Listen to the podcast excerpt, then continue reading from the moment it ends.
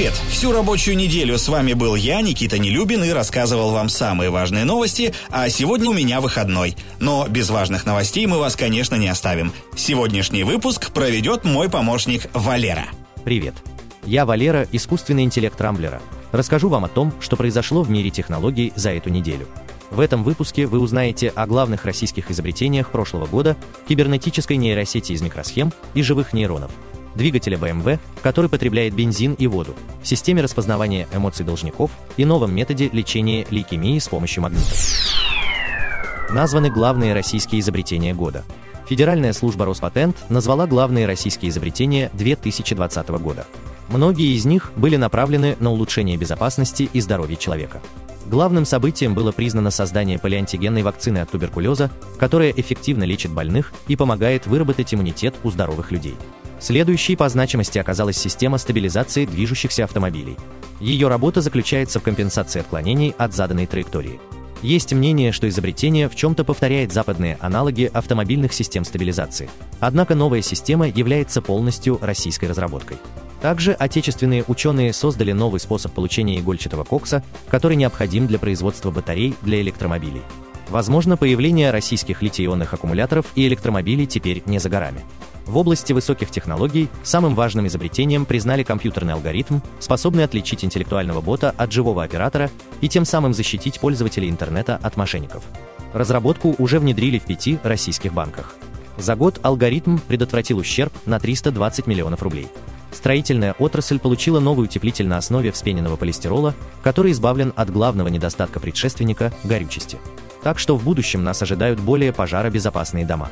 Важным медицинским изобретением стал прибор, который с помощью лазерного излучения находит в биологической ткани скрытые сосуды. Разработка должна помочь нейрохирургам, проводящим операции на мозге. Среди остальных важных российских изобретений ушедшего года значится экспресс-тест на выявление инфекций, компактная антенна с широкой полосой частот и улучшенная технология производства солнечных батарей на основе перовскита. Создана нейросеть из живых нейронов. Ученые из Астонского университета Великобритании сообщили о впечатляющем намерении создать компьютерную нейросеть из смеси электронных чипов и живых стволовых клеток человеческого мозга. Они полагают, что такой симбиоз позволит создать принципиально новую сеть с невероятными возможностями, превосходящими таковые у современной техники. Появление элементов человеческого мозга в компьютере поможет в решении задач, неподвластных алгоритмам. Речь, конечно, идет не о творческих и философских задачах, в которых компьютер не может составить конкуренцию человеку. Но ученые полагают, что кибернетическую нейросеть будут отличать такие качества, как интуиция, озарение и нестандартный подход к решению задач, выходящий за пределы алгоритмов. В отличие от классической компьютерной нейросети, которая тратит колоссальные вычислительные ресурсы на перебор всех возможных вариантов решений, человек может быстро прийти к нужному результату, основываясь на своей смекалке и прошлом опыте. Ученые уже сделали подвижки в деле скрещивания человека и машины, вырастив человеческие нейроны прямо на чипах. По мере роста живые клетки будут адаптироваться и выстраиваться в заданные структуры. Ученые заранее успокоили всех, кто боится, что разработка закончится созданием неконтролируемого искусственного интеллекта, способного погубить человечество. На самом деле никакой самостоятельности и искусственного интеллекта у будущей нейросети не будет, она останется пассивным инструментом для решения строго поставленных перед ней задач. Мотор BMW питается водой. Практически каждый автомобилист знает, что попадание воды в камеру сгорания автомобильного двигателя заканчивается гидроударом и дорогостоящим ремонтом мотора. Однако инженеры BMW создали двигатель, которому не просто не страшна, а буквально необходима вода. В доработке мотора BMW M4 GTS участвовали инженеры Bosch, предложившие подавать в камеры сгорания не только бензин, но и дистиллированную воду. Мгновенно испаряясь от воспламенения топлива, вода забирает часть образовавшегося тепла и заодно охлаждает поступающий в двигатель воздух а моторы, как известно, гораздо эффективнее, работают в условиях холодного и плотного воздуха, что снижает риск детонации топлива при высоких нагрузках в турбированных движках. Добавление воды позволило поднять мощность 425 до 493 лошадиных сил, при этом надежность двигателя только повысилась. На самом деле BMW просто вернулась к давно забытым идеям середины 20 века. Впервые такой подход был испробован на первом автомобиле с турбомотором Oldsmobile Jetfire 1962 года. Параллельно с бензином машина потребляла так называемое турборакетное топливо, состоящее из спирта, воды и присадок. Без него в двигателе начиналась детонация, ведущая к быстрой поломке автомобиля. Разработка BMW не является первой или единственной в своем роде. Однако именно ее признали наиболее перспективной для массового внедрения. Эксперты прогнозируют появление в продаже машин с бензиноводяным двигателем уже в ближайшую пятилетку. Сбербанк распознает эмоции должников. Сбербанк поделился информацией об опыте внедрения системы распознавания человеческих эмоций в телефонном разговоре.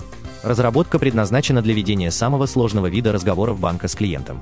Речь о звонках должникам по поводу просроченных выплат. Около 15% должников быстро переходят на повышенные тона, отчего беседа с банком быстро перестает быть конструктивной. Чтобы избежать скатывания в перебранку, система в реальном времени анализирует телефонный диалог и распознает эмоцию, которую в данный момент испытывает говорящий. С вероятностью 80% компьютер узнает нейтральность, радость, удивление, страх, уныние, раздражение и злость.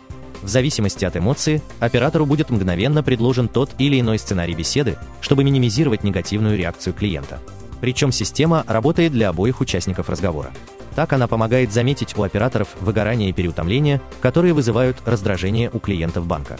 Эксперты признают, что распознавание эмоций вряд ли заметно повлияет на возврат долгов, но совершенно точно сократит количество бесполезных и неконструктивных звонков, после которых у обоих участников остаются неприятные ощущения. Магниты начнут лечить лейкемию. Российские исследователи принесли отличные новости о способах лечения рака крови, лейкемии. В ходе опыта с применением наноматериалов был обнаружен противоопухолевый эффект, который оказывают магнитные наночастицы. Для этого оксид железа был введен в ткани, состоящие из раковых и здоровых клеток. Затем ткани подвергались суточному воздействию обычных постоянных магнитов. Выяснилось, что воздействие магнитных полей и частиц железа привело к высвобождению свободных радикалов и деградации раковых клеток. Но еще важнее было то, что здоровые клетки никак не отреагировали на магнитное воздействие. Лейкоз наиболее распространен среди детей и подростков. Этот вид рака поражает костный мозг и угнетает иммунную систему, что делает его лечение крайне сложным.